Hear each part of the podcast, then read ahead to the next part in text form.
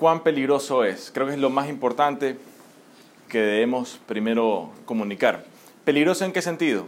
El último desenlace es la muerte, pero también puede deteriorar nuestra calidad de vida, puede generarnos disminución en la expectativa de vida. Vamos a hablar un poco de cuán peligroso es, de quiénes están en mayor riesgo. ¿Serán los adultos mayores? Evidentemente sí. ¿Los niños? Al contrario de la gripe y de muchas enfermedades, los niños no parecen estar, en este caso del coronavirus, con mayor riesgo de ser infectados o de tener complicaciones. ¿Por qué motivos? Debe ser investigado, pero los niños no están en mayor riesgo.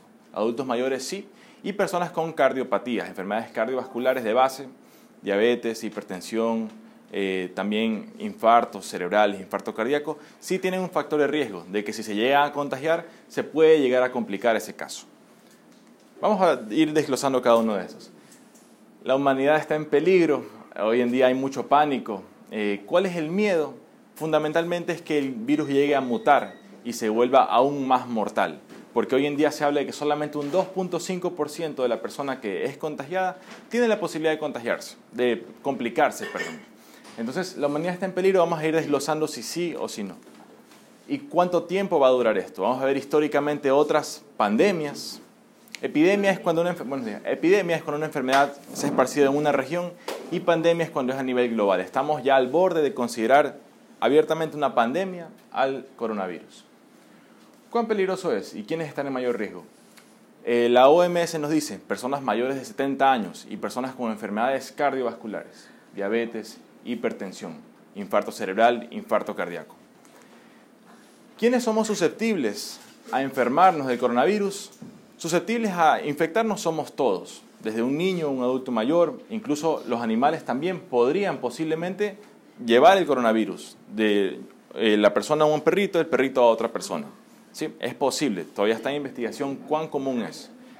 Sin embargo, si yo me llego a contaminar, no quiere decir que voy a tener una enfermedad grave que me va a llevar al hospital probablemente en mi caso, una persona eh, menos de 30 años, probablemente no me vaya a generar mayor eh, complicación, es lo más probable. No quiere decir que estoy completamente a salvo, pero lo más probable es que yo no vaya a terminar en el hospital.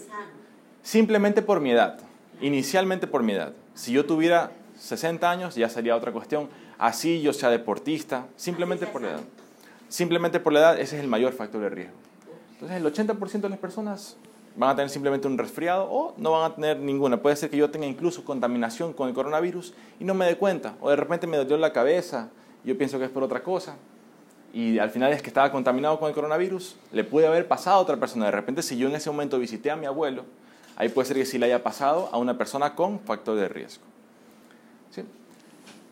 De estos 100% de personas que son contaminadas con el coronavirus, solamente un 15% termina en el hospital y del 15% solamente el 5% en cuidados intensivos. ¿sí? Entonces, en realidad, lo menos probable, aquí en realidad no habemos personas eh, de edad adulto mayor. Lo más probable es que aquí nadie, lo más probable es que nadie se llegue a complicar. ¿Por qué hay el miedo? ¿Y por qué se están cerrando ciudades e incluso regiones enteras? Básicamente es porque el sistema de salud no se sabe hasta cuánto puede alcanzar. O sea, estos datos son con un sistema de salud funcional. Pero ¿qué pasa si llega a colapsar el sistema de salud y toda enfermedad ya no puede ser tratada? Ese es el mayor riesgo, la mayor complicación. ¿sí? Que estos datos ya no sean válidos porque el sistema de salud ya ha colapsado completamente. Eso es lo que queremos evitar. ¿Cómo vamos hasta ahora? No sé si hay alguna duda, eh, algún comentario hasta ahora o alguna pregunta. Lo que hemos visto hasta ahora, porque vamos a seguir viendo más información. Si yo tengo coronavirus, infección con coronavirus, yo le puedo pasar por lo general a 2.5 personas. No existe dos personas y media, no puedo cortar por la mitad, pero entre 2 a 3 personas. ¿sí? Eh, es una enfermedad que la gripe, por ejemplo, la gripe normal, la gripe y la influenza se pasa uno a uno. O sea, si es que yo estoy enfermo, a menos que yo esté en un sitio aglomerado. Pero en general se habla de un promedio uno a uno en gripe, en gripe de influenza. En coronavirus vemos una tasa de contagio mucho más alta, 2.5 por cada persona. Esto puede variar según qué, según la aglomeración, según si yo utilizo mascarilla o no, si estoy, voy a sitios concurridos. O sea, esto es lo que queremos cambiar, bajarlo todavía más. La humanidad está en peligro. ¿Cuál es el mayor riesgo? De que esta mortalidad de 2.5 de 2.5 pueda aumentar eh, y que se vuelva más peligroso para que una persona pueda morir. O sea, en estas condiciones actuales del virus, no podría generar normalmente una condición en la cual vemos en una película así de que estamos todos en grave peligro de muerte. Eh, Álvaro, ¿puedo pedir solamente el video? Porque sí, sí, sí. ¿Cuál es el peligro entonces, en, síntesis? El peligro por el cual vemos toda este, eh, esta cuarentena es que el virus llegue a cambiar, llegue a alterar su material genético y se vuelva mucho más peligroso de lo que ya es.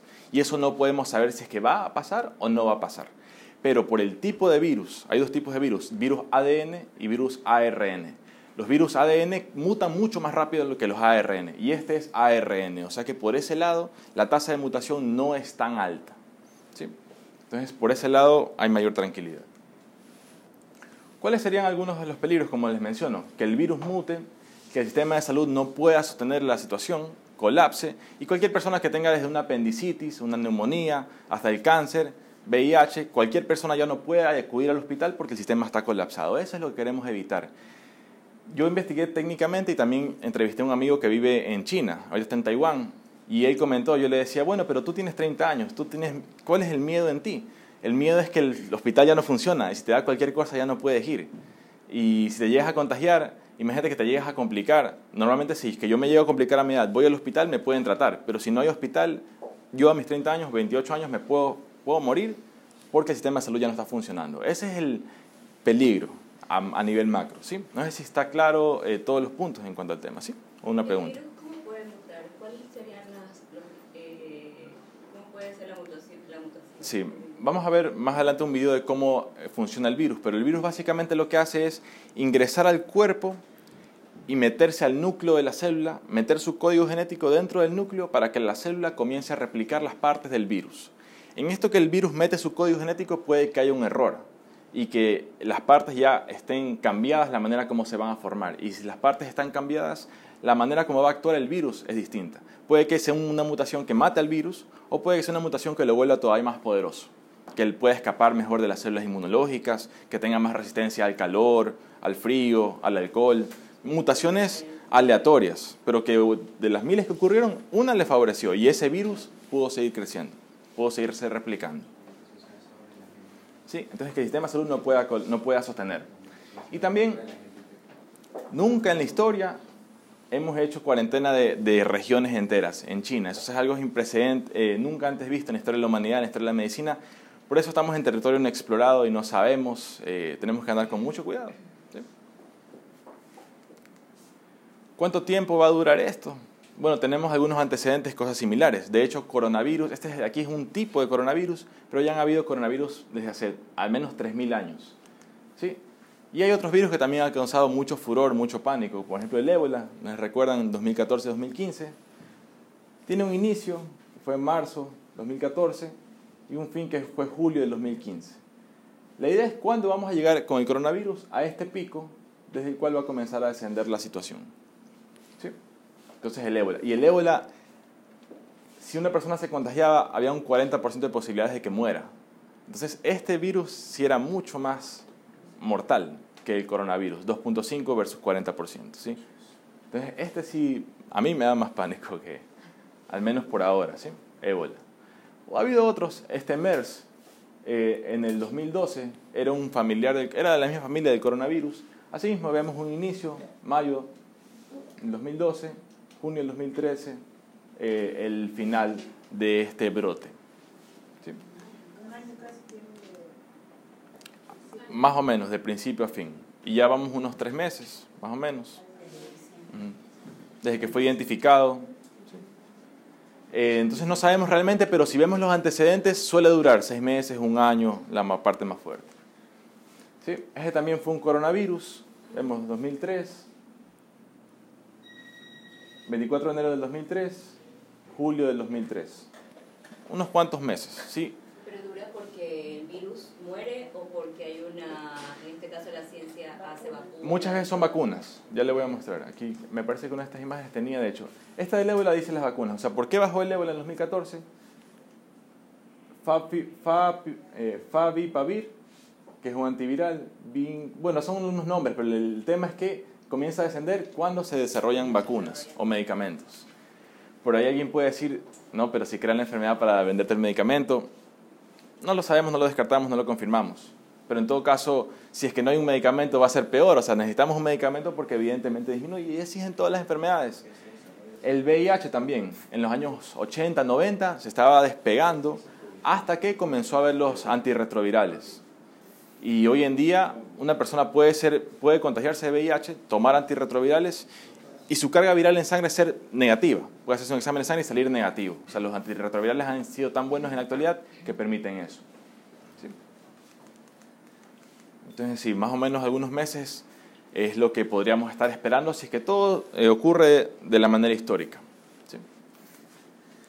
Pero sí les quiero hacer énfasis de que periódicamente ocurren diversas, diversos pánicos. Año 2000 los asteroides, bueno, eso yo no recuerdo tan claramente, pero dicen que hablaban mucho de los asteroides, la gripe aviar, el ébola, las abejas asesinas, la enfermedad de las vacas locas, MERS, SARS, gripe porcina. O sea, cada 3, 4 años hay una, un pánico de este tipo. Eh, no todos tienen la misma, la misma severidad.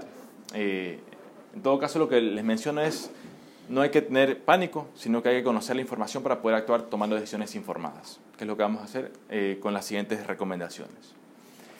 ¿Quiénes son susceptibles a contagiarse? pues básicamente personas que ya tengan una edad avanzada, más de 70 años, personas que tengan eh, enfermedad cardiovascular son aquellos que se pueden complicar, complicación. Pero a contagiarnos podemos contagiarnos todos. Entonces, como te menciono, una persona menor, menor de 50 años probablemente va a ser una gripe o probablemente ni siquiera va a tener ningún tipo de síntoma. Pero si es que ya tiene alguna cardiopatía, si es que tiene alguna enfermedad de base, puede complicarse. Entonces, cuadro grave, personas con enfermedad de base, contagio, todos somos propensos a contagio. ¿Cómo vamos hasta ahora? No sé si hay alguna duda, algún comentario. Sí. ¿Por qué China, o sea, eh, es verdad que los medios han, han, este, eh, han exagerado un poco uh de la enfermedad? ¿Por qué en China también se le da tan importancia al tema de hacer cuarentenas y, y tú ves que hay como... Acá estamos un poquito más tranquilos, pero allá vemos que estamos. Claro, bueno, es que en China tenemos tres meses ya de desarrollo de esto. Eh, en China, si bien tienen mucha infraestructura, no les ha bastado, han hecho nuevos hospitales. Eh, ¿Por qué? Porque como, como menciono, es verdad, la enfermedad tiene una baja mortalidad en un sistema de salud que funciona, donde si a mí me da una neumonía por el coronavirus, yo puedo ir al hospital, me pueden tratar, dar oxígeno y no pasa nada. Pero si es que a mí, Rafael, 28 años, me da una neumonía por coronavirus y voy al hospital y el hospital está cerrado, yo puedo morir por el coronavirus. Entonces eso ya está comenzando a pasar en China, por eso es que ellos han comenzado a hacer nuevos hospitales. Por eso es que los médicos allá los vemos que tienen ya marcas en la piel de gastar las gafas todo el día eh, para tratar a los pacientes, porque no, abastece el sistema de salud. ¿Qué huecos tendrá nuestro sistema de salud en Ecuador? Esa es la idea, o sea, tratar de que no lleguemos. El tema es que está... Sí. Sí. Lo que sí quiero enfatizar es, no hablamos de un escenario apocalíptico. O sea, en el peor de las situaciones, hablamos de un riesgo elevado para adultos mayores y para personas con enfermedad de base. Sin embargo, la gran mayoría de la población no tendríamos un riesgo elevado de complicarnos. No tendríamos un riesgo elevado. Pero los servidores de salud sí tienen riesgo, más riesgo que las personas. Sí. ¿Quién debe usar mascarilla? Eh, las personas que estén con contagio de la enfermedad o servidores de salud. Eh, lo ideal es que usemos las mascarillas, o sea, servidores de salud, médicos, enfermeros, eh, deberían utilizar la que es herméticamente cerrada. O sea, eh, son algunos detalles que deberían ser tomados muy en cuenta, ¿sí? Una pregunta. Sí. ¿Cuánto tiempo dura el virus, por así decirlo, vivo? Sí. Digamos, una persona está contagiada, pero estornudó, no sé, algo por el estilo. Sí. Quedó vivo en el ambiente. ¿Cuánto tiempo sí. Ya vamos a hablar de este tema más ampliamente pero básicamente 24 horas. No se sabe exactamente este virus porque es nuevo, pero en base a sus primos de la familia coronavirus, 24 horas es lo que dura en el entorno. Hay un factor que aquí en Ecuador hace más calor, el virus parece que no resiste mucho ante el calor, eso es un factor que nos favorece, eh, pero alrededor de 24 horas. El virus no puede volar, el virus solamente por solamente un metro. Si yo escucho a una persona toser, lo que sea, y está, y está por y está por allá, no tengo por qué, no tengo por qué preocuparme. O sea, el virus no vuela en el aire, el virus no, no, no, no viaja. La única manera es que tosa y yo esté a un metro de la persona que está tosiendo. Por eso, la persona que está tosiendo, si no tiene mascarilla, Pañuelo. Pañuelo, servilleta, descartar. Ahora, hoy en día, al día de hoy, todavía el MSP no dice que una persona que tose es sospechoso. Solamente es sospechoso quien tiene un contacto directo con caso confirmado. O sea, quien está tosiendo ahorita, tiene estornudos, probablemente sea psicológico. La primera. Número dos, se atoró, tiene gripe, tiene resfriado. Lo menos probable es que sea coronavirus.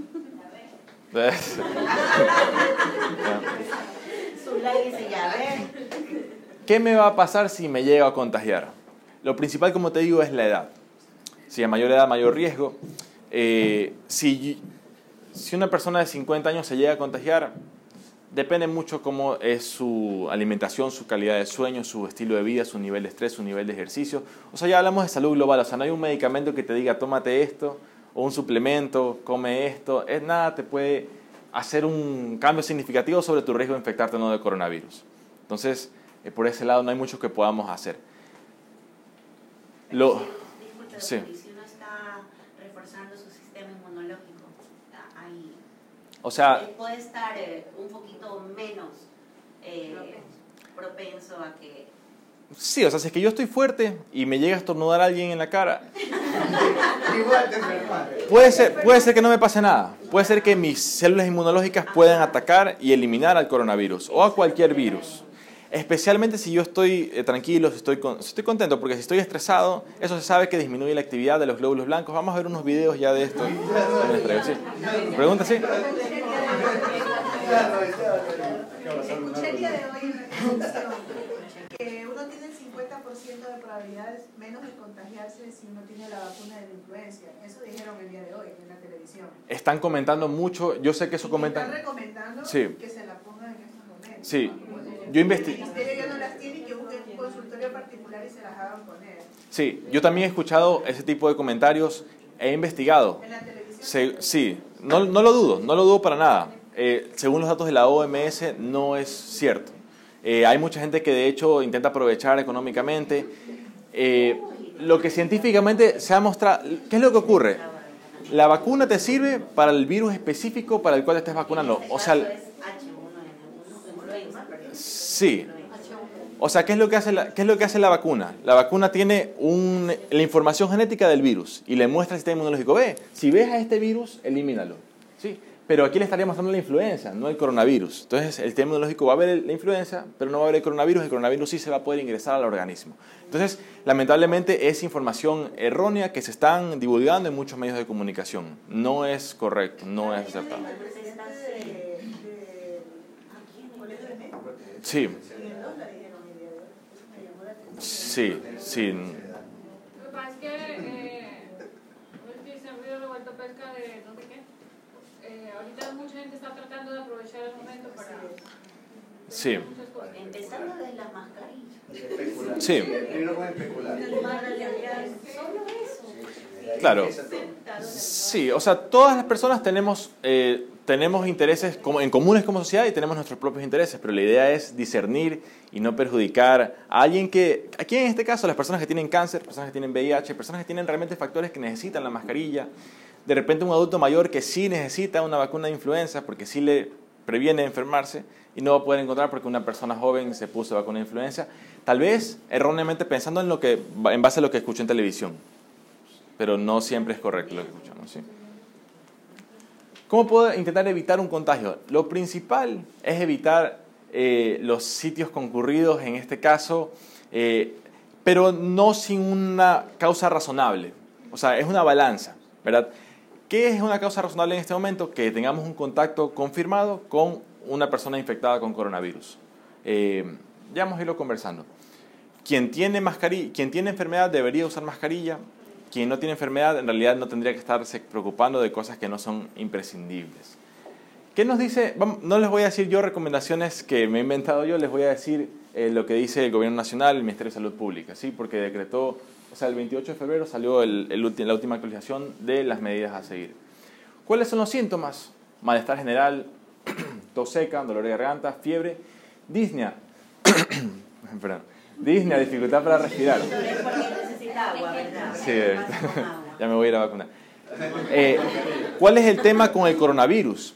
este virus le, tiene facilidad para entrar a los pulmones. O sea, el rinovirus se suele quedar en la nariz. La influenza también se suele quedar en la nariz. A veces llega a los pulmones, por eso es que puede generar neumonía. El coronavirus como característica le es muy fácil ingresar a los pulmones. Por eso es que la persona que se complica, ¿en qué sentido se complica? En que ya no puede respirar. ¿Por qué? Porque el virus está multiplicándose en los pulmones. Entonces, la persona puede tener malestar, tos, dolor de garganta y dice, bueno, es una gripe.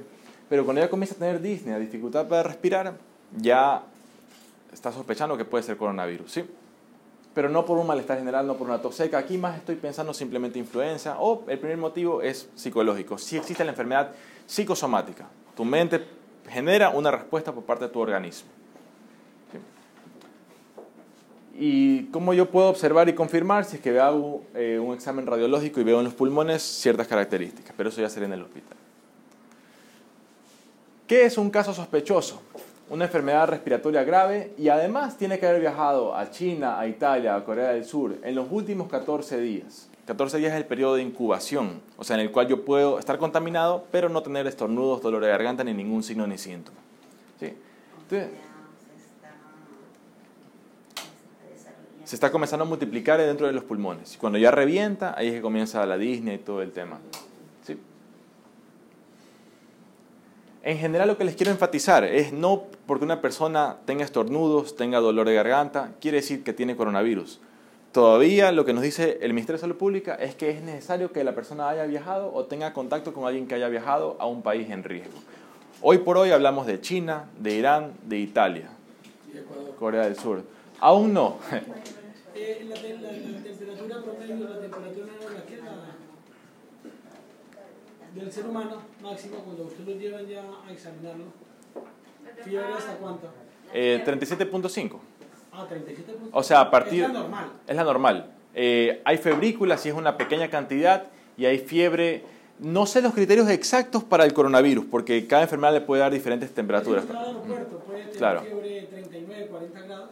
Claro. Pueden- En China, si es que eh, tienen unos aparatos que le miden la temperatura con una pistola y si tiene fiebre lo pasan a cuarentena automáticamente. No están implementando todavía eso en Ecuador. Que tenga uno fiebre no quiere decir que tiene enfermedad por coronavirus. Puede ser que sea una influenza, pero sí debe ser evaluado, aislado, evaluado y debe hacerse un examen de sangre para detectar si es que tiene o no tiene el virus. ¿sí? Eso definitivamente que sí. Eh, no sé si hay algún otro comentario por ahora. Solamente de sostén, o sea, paracetamol, oxígeno, si que tiene dificultad para respirar. No hay una medicina que te disminuya eh, la carga viral, por ahora todavía no. Una vez, una vez infectado, ¿cuánto dura el virus aproximadamente en el cuerpo? Una Eh, vez hasta que se, de pronto se sale. Claro, o sea, depende de cada persona. Eh, alrededor, de un- alrededor de dos semanas sería lo que el cuadro de, de- de viral por coronavirus en general duraría. Sea que hablemos de MARS, de SARS, de cualquiera de los coronavirus que han habido, y es lo que esperamos que dure también en el coronavirus de la actualidad, alrededor de unas dos o tres semanas. Y en China ya hay personas que han recuperado el coronavirus. Sí, por supuesto que sí. La mayoría de personas se recuperan. De de- dos a tres semanas. la La más mayo- la mayor-. La mayoría de personas no sintieron ningún signo ni síntoma. De repente el problema fue que yo estoy y voy a la casa donde está mi abuelo y le estornudo, o no le estornudo siquiera, sino que me hago así y le toco los cubiertos y eso queda ahí por 12, 24 horas y él luego él comió y le pasé a él que sí tiene factor de riesgo. ¿Sí? La gran mayoría de las personas no les va a pasar nada. Eso. Esa es la forma de combatir la suegra, muchachos. Sí. Caso probable eh, que tenga un resultado que no esté, no esté definitivo, tendría que repetirse la prueba y un caso confirmado ya es una prueba de sangre positiva. Una consulta para que, porque ahí usted tenía pocos países, como dijo Sí. Pablo, y Ecuador, en Brasil también hay un caso. ¿Cuán- ¿Cuándo ya es un brote activo como para que esté en ese listado? Eh, estoy seguro que debe haber un, un número a partir del cual. No sé, no, sé, no sé exactamente cuál será el número. Eh, uno, o sea, sí, porque supongo que debe ser según la cantidad de población, debe hacerse una relación. Ajá. Pero no, no desconozco el tema, sí. Eh, ¿Qué se debe hacer medidas de control? Lo primero es aislamiento de casos sospechosos y confirmados. Sospechosos es en nuestro medio hoy en día que tenga un contacto con coronavirus, no necesariamente que tenga gripe, que tenga, o sea, que tenga dolor de garganta, estornudos. Eh, esa persona en todo caso puede quedarse en su casa, se le recomendaría quedarse en su casa, pero no es que debemos notificarlo y ponerlo bajo supervisión del MSP todavía. Todavía no es la recomendación, sino aislamiento de casos sospechosos y confirmados. Eh, bueno, las directrices, ¿qué es lo que se debe hacer? Dar directrices para las medidas de prevención y control, que es lo que estamos haciendo en estos momentos. Ahora sí, cubrir, ¿qué es lo que puedo hacer de manera práctica? Cubrirme la boca al estornudar, taparme la boca al toser, con el ángulo interno del codo, si es que no tengo más, pero sí sería recomendable utilizar una toalla, llevar una toalla conmigo, descartable. Oiga, pero Sí. también no se quede. Por eso, como medida de emergencia, si no tengo nada más a la mano, si lo ideal sería que yo tenga un pañuelo que utilice para eso o toallas descartables que yo pueda eliminar, desechar. Sí. Sí, si es que no tengo nada más en ese momento. Eh, evitar. Miren, aquí me llamó la atención que dice que evite compartir alimentos, bebidas solamente con casos sospechosos. Y casos sospechosos solamente es quien tiene contacto con una persona con virus confirmado. O sea, Como la señora que está infectada, que hayamos tomado el mismo vaso sí. o. Pero aquí por sentido común, uno no creo que quiera compartir en esta situación vasos en general, no recomiendo, no creo que sea algo, algo adecuado, no creo que sea una buena idea. Hay técnica para lavarse las manos. Eh, no, pero vamos a hacer. vamos a bailar, hacer la coreografía. Sí. ¿No sí, sí. eh, es que las manos en realidad tienen varios pliegues y se pueden quedar las bacterias, los virus en diferentes sitios. Entonces vamos a hacer juntos, los invito a hacer juntos, como dinámica grupal, el lavado de manos. Entonces imaginemos que estamos con el agua, nos enjabonamos, ¿verdad? ¿Qué es lo primero? Primero tenemos que frotarnos de manera normal.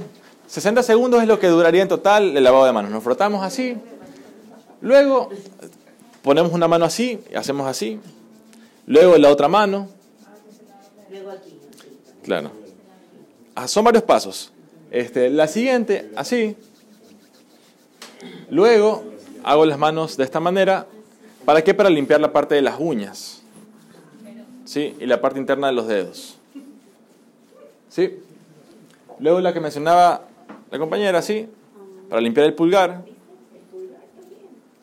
Y también para la, es que en los dedos se quedan de verdad bastantes bacterias, bastantes virus.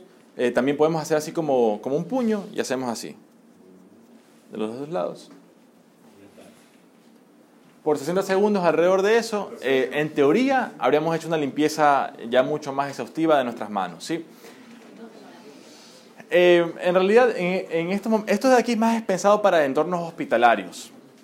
Pero si sirve en hospital, bien lo podemos utilizar en nuestro día a día.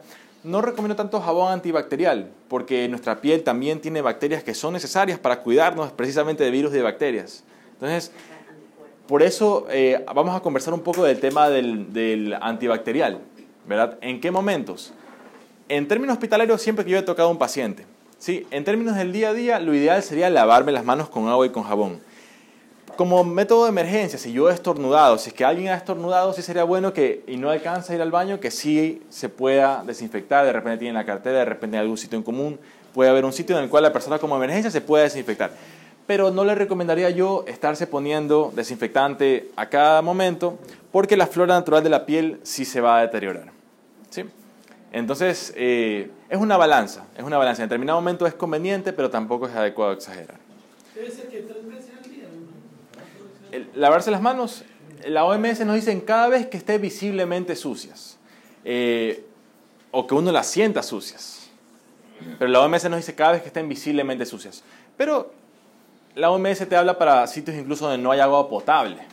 En nuestras condiciones sí podemos acceder a un, a un baño donde podemos lavarnos las manos más frecuente que cuando estén visiblemente sucias. ¿sí? Entonces yo sí creo que pues, es algo que podemos hacer más frecuente. Es lo principal. Lo principal que podemos hacer para evitar el coronavirus son dos cosas. Uno, lavarnos las manos. Y dos, evitar ponernos las manos cerca de la cara. Porque el virus, como te digo, no viaja en el aire, solamente viaja donde nosotros lo llevamos.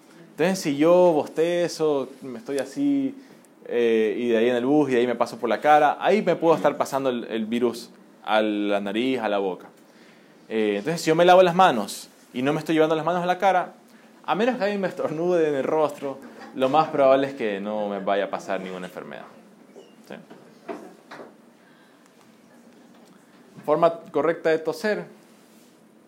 Bueno, si tienes un pañuelo sería muchísimo mejor y también que lo descartes y que te lavas las manos luego de hacerlo. Ya, esos son los datos en generales prácticos, pero sí quisiera decir un poco sobre el contexto de qué es el coronavirus.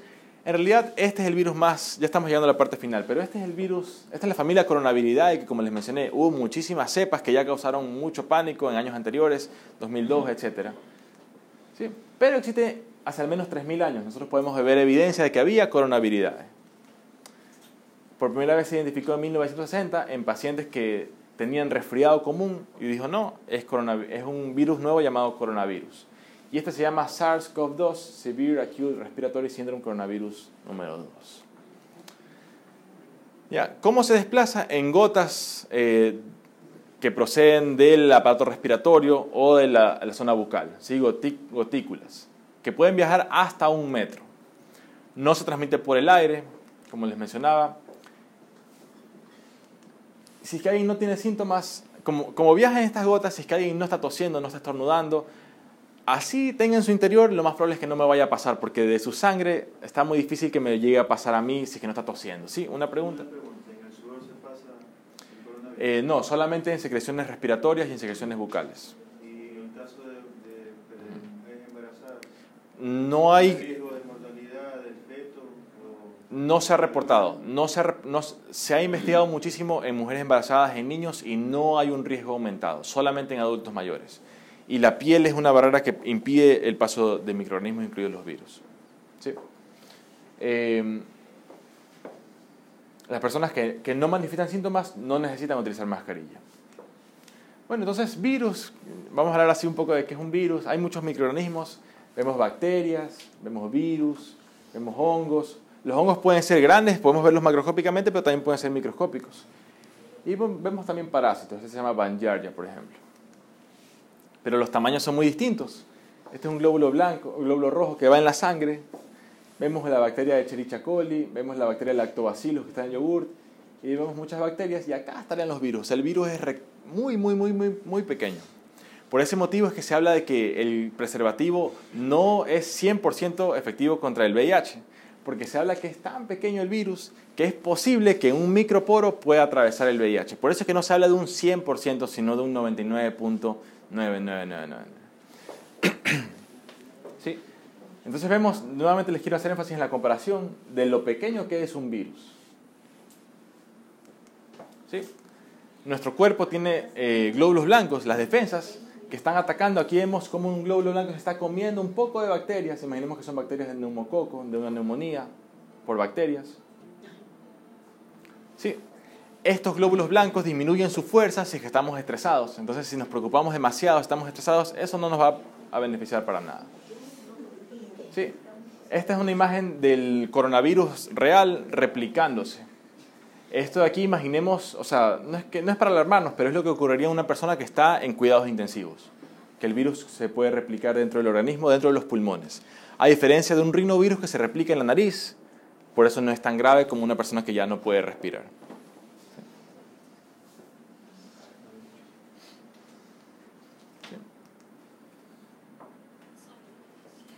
El sistema inmunológico siempre está luchando contra virus, bacterias, parásitos y también contra células de cáncer. Todos los días en nuestro cuerpo crecen células de cáncer y nuestro sistema inmunológico las está buscando para eliminarlas. Aquí podemos observar a los glóbulos blancos buscando células cancerígenas, células que se han degenerado para inducir que se destruyan.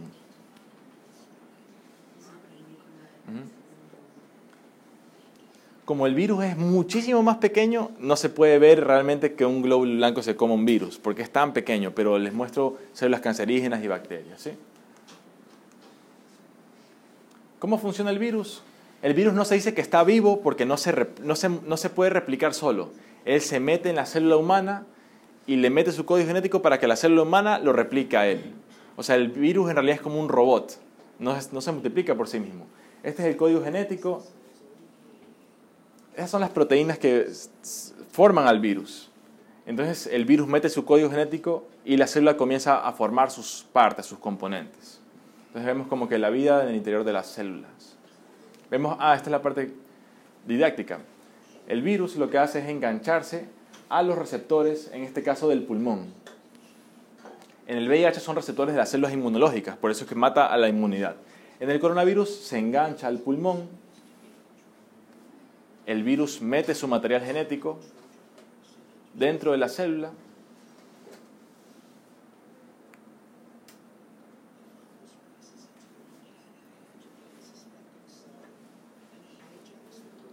Y entonces en este momento el virus comienza a replicar su material genético y comienza a formarse. A partir de lo que nosotros comemos en nuestro día a día, lo que nosotros comemos, el virus termina cogiéndolo para formar su propio cuerpo. ¿Sí? De esta manera vemos cómo se forma un virus y la célula comienza a emanar cantidades replicadas del virus, VIH, influenza, hepatitis, coronavirus. Entonces es la replicación de un virus. Y el sistema inmunológico tiene que estar luchando contra toditos esos que están saliendo. Primero tiene que identificarlos y generar anticuerpos para poder eliminarlos. Estas son las células del sistema inmunológico que están luchando contra todos estos microorganismos. Puntos clave, ¿qué puedo hacer? Lavarme las manos seguido y bien. Podemos buscar en Google los pasos. En realidad, sí, uno se lo termina aprendiendo si lo practica, pero sí es bueno, sí, sí, sí es recomendable, especialmente en esta. Si con el baile lo pueden ver también. Esto es importantísimo, me olvidé de mencionarlo. El celular es el sitio que más microorganismos tiene, nunca lo limpiamos. No, no te estoy culpando a ti porque yo tampoco lo hago, pero cuando me doy cuenta, limpia el celular y vas a ver cuánto, cuánto tiene. Entonces limpiamos las manos, manos, manos, pero después cogemos el celular y nos estamos reinfectando con lo que nos acabamos de lavar. Entonces es punto importantísimo limpiar la pantalla del celular, el tablet, el teclado de la computadora, etc. ¿Con qué se debería desinfectar? Alcohol. Alcohol es suficiente para eliminar el coronavirus. Sí. Pero también te daña la piel. Entonces, si lo vas a poner en la piel, eh, tratar de hacerlo en un momento en que sea adecuado. O sea, cuando estornudaste, no tienes que más ponerte, te pones de repente alcohol porque no alcanzas a ir al baño. Pero no ponerte a cada rato. O si estás en la calle y no tienes dónde ir al baño, te puedes poner alcohol en ese momento. Pero no siempre. Lo único que puedo recomendarte realmente, realmente porque te digo, porque sé que es cierto, es dormir mejor. Dormir mejor te mejora tu sistema inmunológico, te mejora toda tu salud, te mejora tu sistema inmunológico eh, bueno, ya les mencionaba, la clave número uno para dormir mejor, no tomar café, que el sitio donde duermas sea más oscuro. Si es que tiene un insomnio, si es que tienes insomnio, el café eh, es un factor que te puede perjudicar. Si no tienes insomnio, ya fiesta, no hay problema. Dicen que el café es para combatir. Sí, o sea, o sea eh, las plantas en general tienen propiedades medicinales. El café es una planta que tiene propiedades medicinales. Ahora, toda medicina tiene efectos adversos y efectos deseados. Entonces tenemos que poner una balanza de efectos deseados y efectos adversos para ver qué es lo que nos conviene a nosotros. ¿Qué debo evitar? Primero, caer en pánico, caer en desinformación. Eh, debo evitar alterar mis actividades sin un motivo razonable. O sea, yo no veo todavía un motivo para decir no voy a ir a la fiesta con mis amigos, no voy a ir eh, de repente a una reunión. Al cine. Al cine. Al viaje de Israel. Al viaje de Brasil. Sí.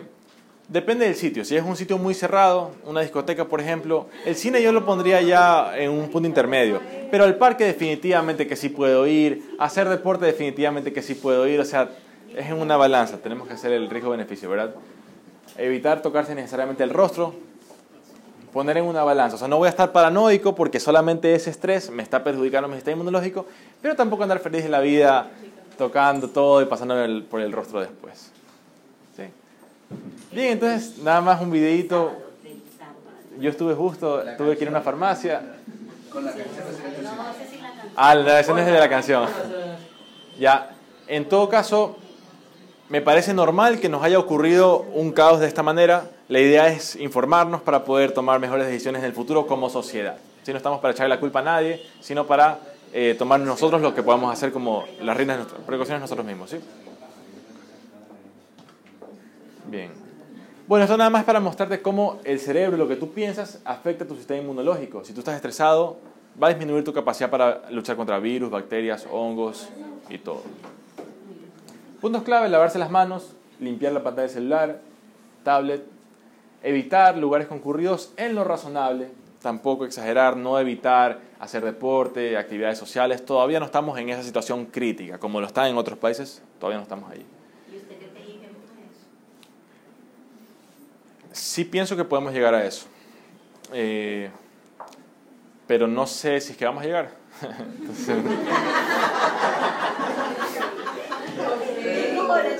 es que, es que, es que yo estaba, si me preguntaba ayer, yo estaba seguro, yo estaba diciendo que no, esto de aquí es marketing, es para vendernos miedo, hasta que hablé con mi amigo de mi edad en Taiwán.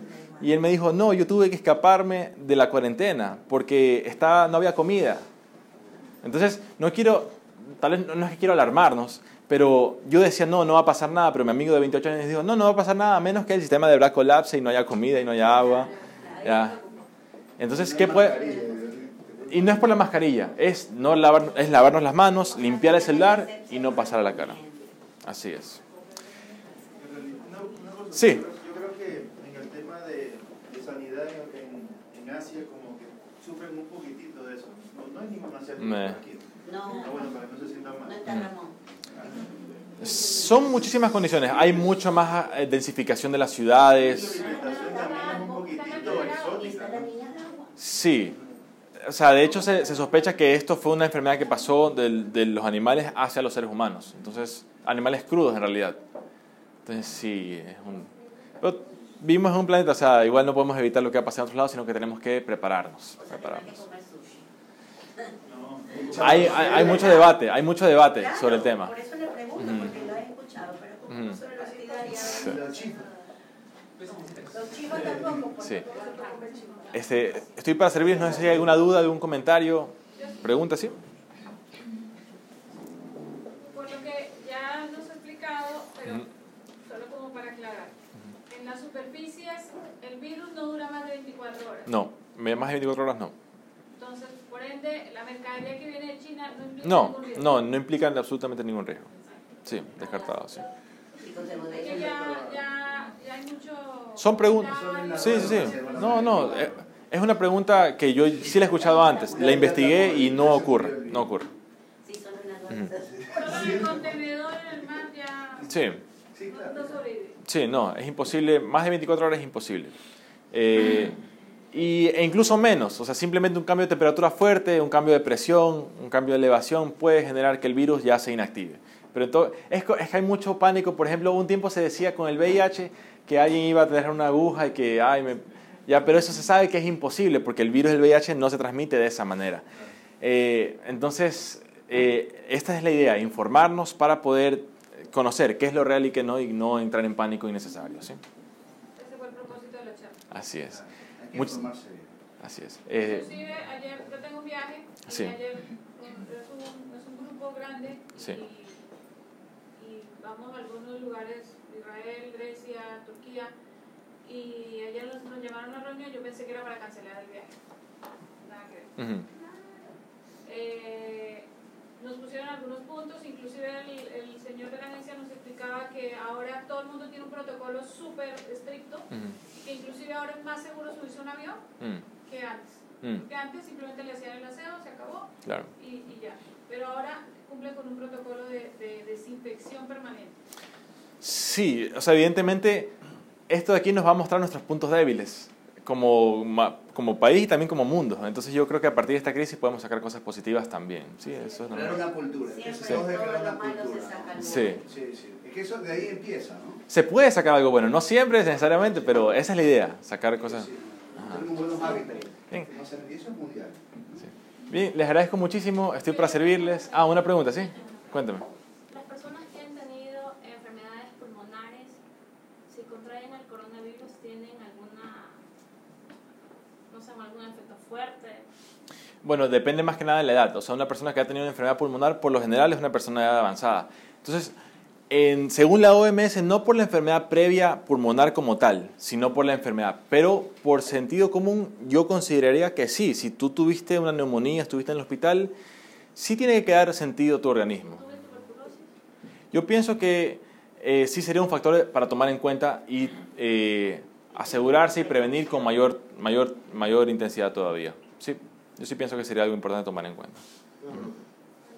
Respecto a la gripe estacional o como Sí. Coronavirus también es una influenza, ¿no? Un tema parecido a la gripe. O es una gripe, ¿no? Eh, la, gripe, la gripe es el virus influenza. El resfriado es el virus rinovirus. Luego existe una serie de cuadros que tienes dolor de garganta, fiebre, malestar, que pueden ser otros virus no identificados. O sea, nosotros queremos ponerle un nombre y marcar a esto es así, esto es así, pero en la naturaleza... Por lo general, el invierno llega la gripe también, todo el tema. Claro, o sea, llega la influencia con todas sus variantes, sus cepas, llega el rinovirus con todas sus cepas, llegan coronavirus y llegan otros también. Aproximadamente, ¿cuál es el porcentaje de infección en una población, por ejemplo, en Ecuador, eh, en una gripe común? más o menos cuánto sería, sería similar en el coronavirus? En gripe común se habla de uno a uno, o sea, claro, hay personas que se van al bus y estornudan y le contagian a más, pero en promedio la influencia es contagio uno a uno, o sea, yo tengo gripe y entre todas las personas con las que yo tuve contacto, una persona salió contagiada. En el coronavirus es una persona contagia a 2.5 en promedio. sí, pero por ejemplo, somos 20 millones de habitantes.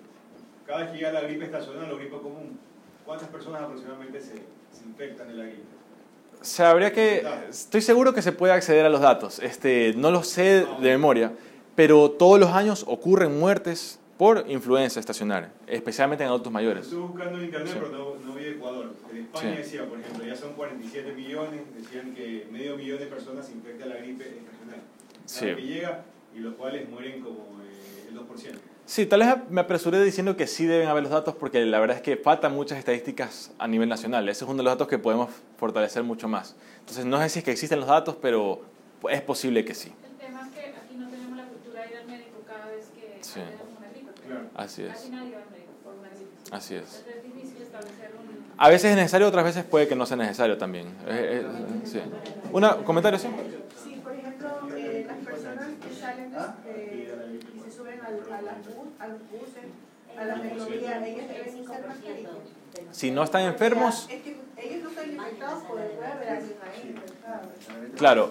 Deberían ponerse a los que suben eh, claro, o sea, en teoría la OMS me dice que no, que no le sirve. Pero la OMS también toma en cuenta esta medida, también cuánto va a costar y cuánto beneficio va a traer. Si yo tuviera mi hijo o mi hija, yo sí le diría, ponte la mascarilla. Así la OMS te diría que no y así lo que sea, póntela. Así no sea cierto, póntela, porque la tengo, porque la tengo. Si no la tengo, tampoco me voy a ir a hacer la fila, no la voy a... Pero si es que la tengo, yo sí le diría que se la ponga. Pese a que la OMS me dice, no es necesario, no te sirve. Yo, como profesional, y si fuera papá, yo sí le daría a mi hijo para que se la ponga en la metrovía. Tal vez ahorita, tal vez ahorita, Depende. Si es que está repleta la metrovía, yo sí. Si es que de repente estaba así. Sí. sí. no, no ingresa. No, solamente nariz y boca. Sí. No. Más que nada porque se sube y la gente coge los uno se agarra. El contacto. Siempre el contacto se va, se va a transmitir. Es, es un medio. Y saben que la verdad es que yo, tal vez si me hubieran hecho la pregunta ayer, yo hubiera dicho otra cosa pero con lo que hablé con mi amigo chino, sí dije, no, él ya vivió esto y me está diciendo que, que no es así nomás y que... Y dice, lávate, o sea, no es que entres en pánico, pero lávate las manos, limpia el celular, usa mascarilla, así te digan que no, si estás en un lugar aglomerado, úsala. Si no la tienes ya, pues no, pero si es que la tienes, úsala. Eh, en un lugar aglomerado. No en la calle, en la calle sí creo que es innecesario, porque en la calle, básicamente es el tema, que en la metrovía sí estoy a menos de un metro con 10 personas a menos de medio metro. En cambio, en la calle no estoy a medio metro con nadie. O sea, ahí sí me parece innecesario. En un mall normalmente me parece innecesario, a menos que esté tan lleno, que, pero eso no va a pasar por lo general en estas épocas. Sí. Un metro es la distancia que viajo. Bien, muchísimas gracias a todos. Estoy para servirles.